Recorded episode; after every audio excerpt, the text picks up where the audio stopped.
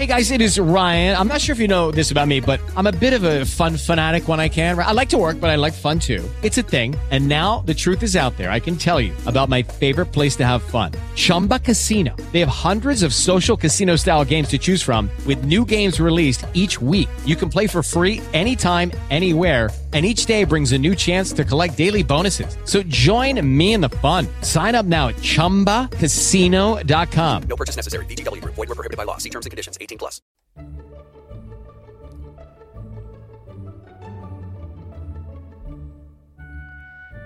Hola.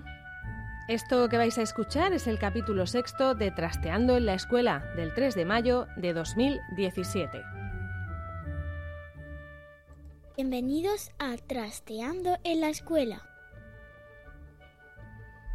Yo soy Marta Ferrero y este es el podcast que acompaña al proyecto Trasteando en la Escuela. Hoy vamos a hablar de matemáticas manipulativas, es decir, de matemáticas que se tocan. Y para eso lo mejor es hablar con un experto, con Tocamates. Tocamates se llama en realidad José Ángel Murcia, es un murciano que reside en Madrid y que desde hace años se dedica a formación de profesores por toda España.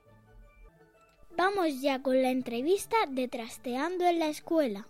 Pues sí, la verdad es que eh, en, mis, en mis viajes, en, mi- en- en redes, que ahora como todo se cuenta en redes, lo tengo etiquetado con un matemáticas viajeras, pero he estado últimamente en Asturias, he estado en Cantabria, he estado en Pamplona, que me encanta. Vengo, vengo además de Pamplona muy reivindicado con el ICO. Ahora digo, digo Ah, unos bueno. ICOs bastante más... Murcia, bastante Aragón, más- claro, Pamplona. exactamente, la conexión, eh, esta conexión ICO, eh, y vengo muy reivindicado, muy reivindicadico. Sí, sí. Eh, entonces, sí, sí, pues me llaman de muchos sitios para hablar de, para hablar a maestros, para hablar de también un poco de, pues de difusión también de, de- de matemáticas, de divulgación de matemáticas.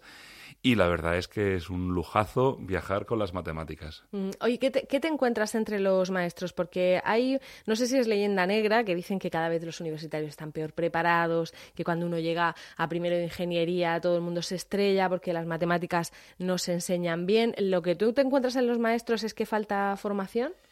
Sí, a ver, eh, hay hay sí, eh, digamos que en general la- el nivel de matemáticas de, de la gente en general de la calle es, es más bien regular. Eh, entonces, eso se traduce a todos los niveles. Entonces, claro, pues en los alumnos que llegan a primero de carrera, pues el nivel es más bien, más bien escaso.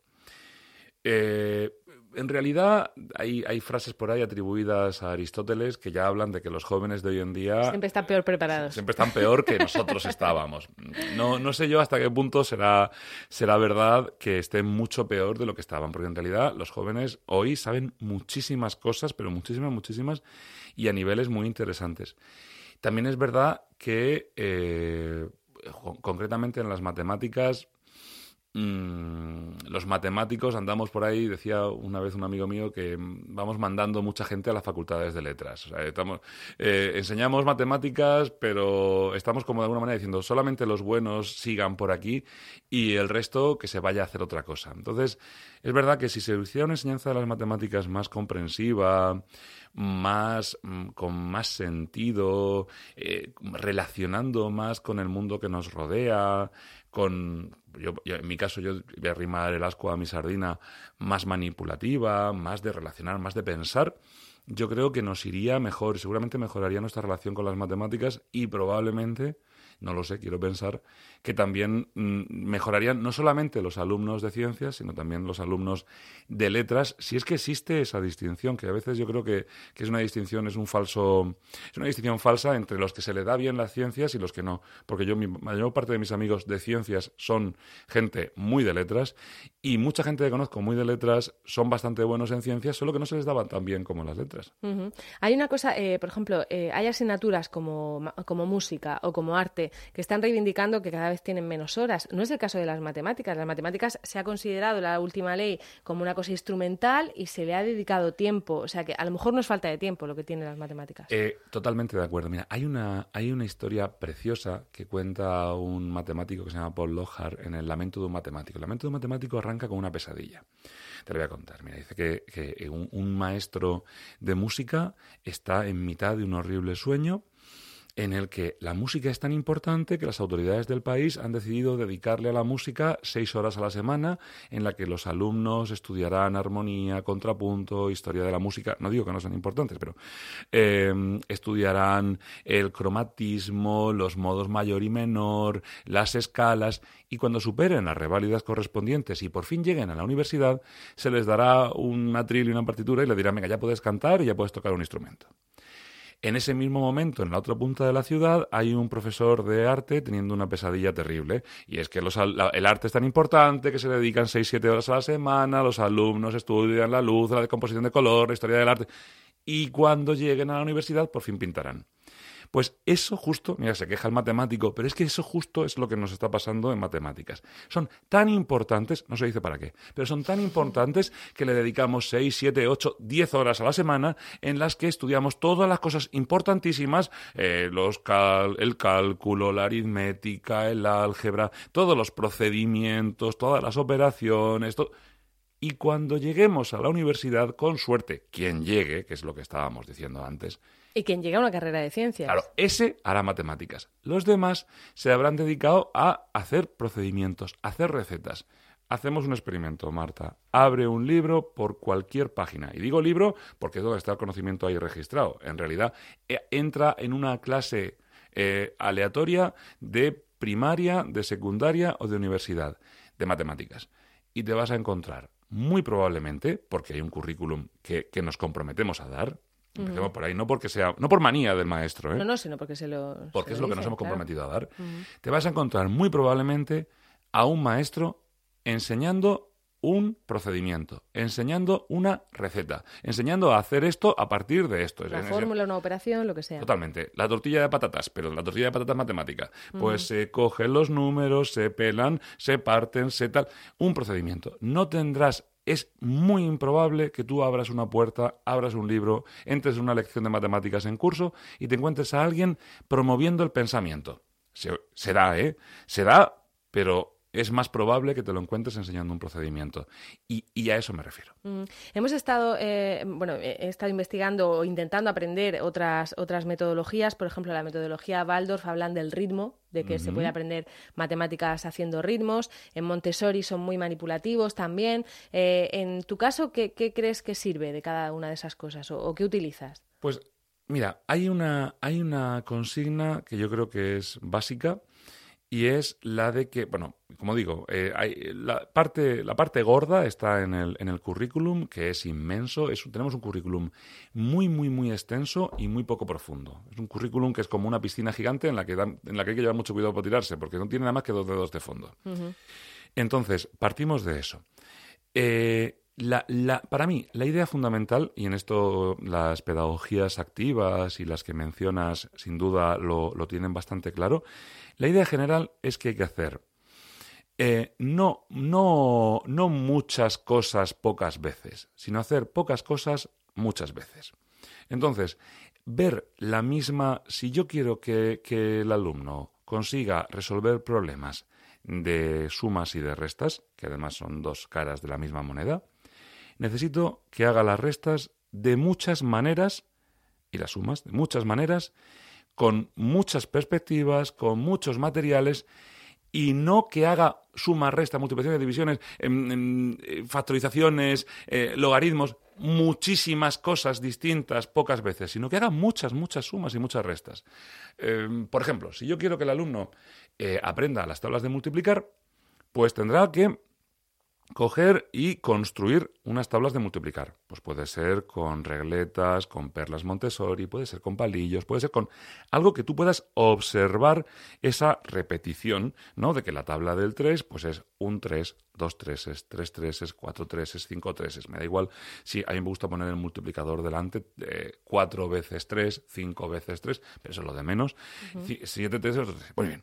Pero luego tendremos que reiterar esa multiplicación de muchas otras maneras. Yo, por ejemplo, eh, pues por, por, eh, en el blog tenemos un- una actividad que, ha sido un éxito, ha sido divertidísima, que es la de localizar matrículas de multiplicar. Y es preguntarnos si el coche que está ahí aparcado en la acera o el que va delante de nosotros eh, sus dos primeros dígitos, sus dos primeras cifras de la matrícula multiplicadas dan las dos siguientes. Entonces, si la- las dos primeras son 4 y 5, pues las dos siguientes tienen que ser 2 y 0, porque 4 por 5 son 20. Oye, pues implementa esto en la cabeza de un niño y ponte y, da- y date un paseo con él.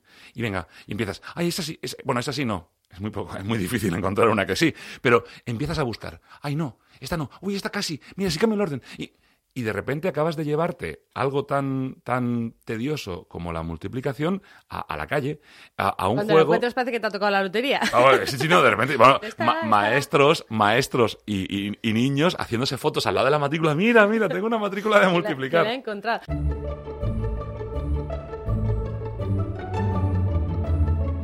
Estás escuchando Trasteando en la Escuela con Marta Ferrero. Oye, yo tengo dos, dos cosas que me han pasado a mí, por ejemplo, personalmente. Una, eh, y yo creo que nos ha pasado a todos los padres, cuando les enseñan a los niños a sumar o a, multi- o a restar, sobre todo a restar, que te dicen, y no les enseñéis vosotros en casa porque les vais a hacer un lío, porque yo los ens- les enseño de una manera y les vais a hacer un lío. Claro. Eso se contradice con lo que estabas diciendo tú, de que sumaran y restaran de muchas maneras distintas. Sí, bueno, a ver. Eh, la cuestión, bueno, eh, pero claro, no, se contradice con lo que estábamos diciendo antes de lo que es un procedimiento. A ver, mm, podríamos partir de la base de que la escuela quiere que sepamos hacerlo, que todos sepamos un, digamos, un, vamos a ya, usar una palabra, un término matemático que no viene al caso, o sí. La, la- la escuela quiere un, un, mínimo común múltiplo, ¿vale? Quiere una manera, que haya al menos un algoritmo, que haya una manera, digamos, normativa, una manera canónica de hacer una operación concreta.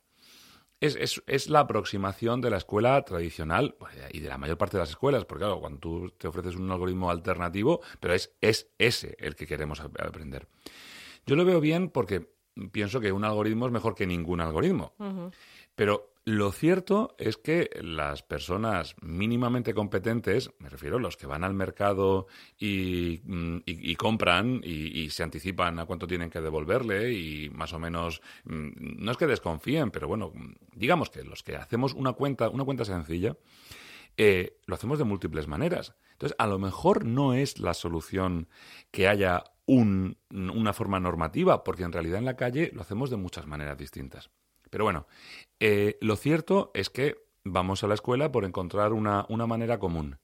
Y es verdad que mm, se intoxica esa forma común cuando el abuelo, la abuela, el padre, la madre, el primo dice, deja, deja, quita. Vas De- a restar como me enseñaron a a- mí. Exactamente. Entonces, habría que dar una vuelta y es, al contrario, no es le voy a enseñar al nene a hacerlo a mi manera, es voy a pedirle al niño, a la niña, que me diga cómo lo está haciendo en la escuela. Porque se aprenden muchísimas más matemáticas cuando se explican que cuando se escuchan. Entonces, esto de no hacerles ni puñetero caso a los niños en qué es lo que están haciendo ellos, y, y ponerte a hacérselo a, su- a tu manera es, es, es lo que está verdaderamente equivocado. Es al contrario, es decir, ¿qué has hecho hoy? Has- ay, ¿cómo, ¿Y cómo lo haces? Vamos a ver si lo entiendo yo. Entonces, darle la oportunidad de que se expliquen, pedirles esa explicación que en el fondo es mucho más interesante que, que la explicación que tú, aunque tú pienses que lo que yo, yo mismo ahora estoy dando aquí una explicación aquí larguísima, pero en realidad lo que tú estás entendiendo al otro lado de, de- de la radio es mucho más importante que lo que yo estoy diciendo. Pero claro, en este momento esto, esto es unidireccional, no hay otra. Pero entonces, la, la pista que podríamos darle a, a- a nuestro oyente Sí. es esa justamente. Oye, mira a ver mm, qué es lo que ha hecho, que te lo cuente, que te lo explique, trata de comprenderle y no trates de sobreescribir sobre eso la forma en la que tú, que tú lo aprendiste. Porque, por ejemplo, mm, los algoritmos tradicionales se hicieron por ser rápidos y por gastar poco papel. Entonces, ahora se están reformando, en parte, para ganar en comprensión. Entonces, a lo- no, es que, no es que la maestra de tu, de tu hijo, de tu sobrino o de tu nieto sea, sea estúpida y quiera hacerlo de una manera mm, abyecta. No, no, es que probablemente se lo está enseñando así, a lo mejor porque no tiene otra manera, pero igual porque esa manera mm, Es gana. más eficaz, es ¿no? más, no, eficaz no. no. Justamente no es eficaz, es más comprensible. Puede ser, aunque tú no la comprendas también, Ya, ya, ya, ya. puede ser que esa manera que se esté buscando ahora sea más comprensible. Y otra cosa que también me, me sorprendió cuando están dando las multiplicaciones, que nos, nos dicen, bueno, vamos a ver, siempre se habían dado en tercero las tablas de multiplicar, pero como hemos visto que llegan a final de tercero y no las dominan bien, hemos decidido empezar en segundo. Ay, eso es terrible. Y digo, digo, vamos a ver, pero si no, si, en- si con nueve años en tercero no eran capaces, vas a ganar, ¿no sería mejor darlas de otra manera o no sería mejor? Eso, eso es algo, eso es algo que está muy presente en la escuela y que, y que además que muchas veces las editoriales y, y los métodos utilizan como excusa para ganar, para ganar adeptos, para ganar a los padres, para ganar a los maestros, que es el concepto de la aceleración del cálculo. Acelerar el cálculo, pues si es para algo, bien. O sea, si tú con el material, con este método, con estos palicos, con los palillos mondadientes, con las regletas de Cuisiner, con lo que sea, tú consigues que los niños entiendan antes los números, pues fantástico. Pero acelerar el cálculo por acelerar el cálculo, mira, hay un... El ábaco japonés, todos los ábacos sirven para lo mismo, para, para que los niños tengan imágenes de los números en su cabeza, generan imágenes de los números. Pues con el ábaco japonés hay un entrenamiento que consigue que prácticamente cualquier niño muy pequeño opere con números de 8, de 10, de 12 dígitos, con el ábaco delante o con el ábaco mental, o sea, solamente imaginando el ábaco en su cabeza. Problema, pero niños muy, muy pequeños. Niños que pueden operar con números. Hay vídeos por ahí en internet de niños operando con billones. Pero ¿Pero para qué? ¿Pero para qué? Claro, es que, a ver, el experimento que nos podemos hacer ahora mismo tú y yo y quien nos esté escuchando es, imagínate algo, algo, algo que sea numeroso del orden de un billón. Venga, Y ya, ¿ya? cuesta. ¿Ya lo tienes? Esto es, como, esto es como el barrio Sésamo. ¿Tienes cinco segundos para imaginar? ¿Has imaginado algo? No, claro. ¿Por qué? Porque no se nos ocurre algo que sea como un billón de grande. Mi número de teléfono tiene nueve dígitos. Esos son cientos de millones. Pero si trato de decir mi número de teléfono como cientos de millones, jamás mm, terminaré de decirlo. Porque no me lo sé. Eh, y además, no puedo imaginar nada que sea del orden de cientos de millones. Bueno, sí, la población de Rusia, la población de Estados Unidos. Pero no la puedo ver. Me la tengo que imaginar porque me lo he leído en un libro. Sí. Entonces, verdaderamente, ¿qué sentido tiene que un niño pequeño, tan pequeño, sea capaz de imaginar números tan grandes o de operar con ellos si no, o sea, imaginarlos, o sea, imaginarlos de verdad, su número, sea capaz de operarlos si no es capaz de inventar un problema con esos números. Sería mucho más interesante con números mucho más pequeños, con un 238, con un 137, invéntate un problema que utilice 238 y 137, por ejemplo. Sí, ya eso sí es más fácil que llegue, ¿no? Claro, eso es y, y mucho más interesante. Invéntate un problema que dé como resultado 27 elefantes, por ejemplo. Sí. Claro, ese problema tiene mucho más, o sea, es- esa situación es mucho más productiva, porque además nos podemos encontrar con 20 o 30 soluciones distintas en una clase. Soluciones me refiero problemas Formas distintos de y luego vamos y luego vamos a, a resolverlos. Bueno, resolverlos en el sentido si la solución es 27 elefantes eh, el problema está resuelto, pero vamos a ver si funcionan o no funcionan. No, vamos a usarlos, a usarlos para pensar. Vamos a hacer matemáticas con ellos. Mucho más que coger una cuenta larguísima, de esas que nos podemos imaginar, un castillico de esos de fracciones, de los que nos ponían en primero de la ESO, terribles, en los que era imposible. Mm, Decía, eh, eh, el, el- el alumno preguntaba, profe, ¿esto para qué sirve? ¿Para qué? ¿Esto para qué ¿Cuántas sirve? tartas tengo yo que partir para verle sentido a esto? Imagínate dividir una fracción entre una fracción de una fracción de una fracción de una fracción. Pero claro, eso, sea, verdaderamente, es que cuando el alumno pregunta esto para qué sirve, eh, lejos de estar haciendo una pregunta súper impertinente, está haciendo una pregunta terriblemente pertinente.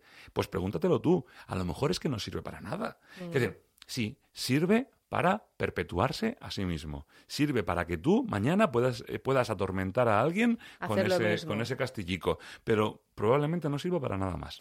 Bueno, pues no tenemos tiempo para más, nos vamos a quedar con, con esto y, y te llamamos más veces, José Ángel, para que nos cuentes más cosas de Vale, para que cuente algo más positivo, porque acabado así un poco de Sí, bajón. en, en ¿eh? bajón, no, no, Sí, sí. no, seguro que no. Bueno, muchas gracias. Hasta luego. Hasta luego.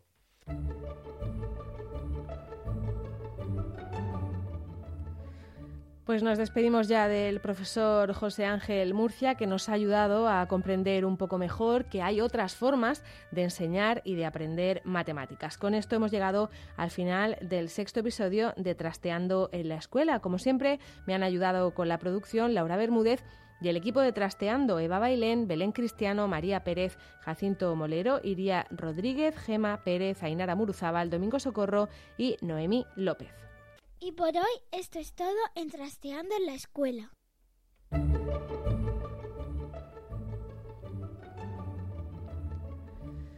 Gracias por el tiempo que nos habéis dedicado y esperamos que os haya resultado entretenido y que nos ayudéis a trastear y a compartir todas estas ideas. Tenéis toda la información y enlaces de este episodio en nuestra web trasteandoenlaescuela.com y también en la web de la red de podcast a la que pertenecemos en emilcar.fm barra trasteando. En ambos sitios esperamos vuestros comentarios y también encontraréis las formas de contactar con nosotras. Esto es todo. Volvemos en 15 días en Trasteando en la Escuela. With the Lucky Land slots, you can get lucky just about anywhere. This is your captain speaking. Uh, we've got clear runway and the weather's fine, but we're just going to circle up here a while and uh, get lucky. No, no, nothing like that. It's just these cash prizes add up quick. So I suggest you sit back, keep your tray table upright, and start getting lucky. Play for free at LuckyLandSlots.com. Are you feeling lucky? No purchase necessary. Void where prohibited by law. 18 plus terms and conditions apply. See website for details.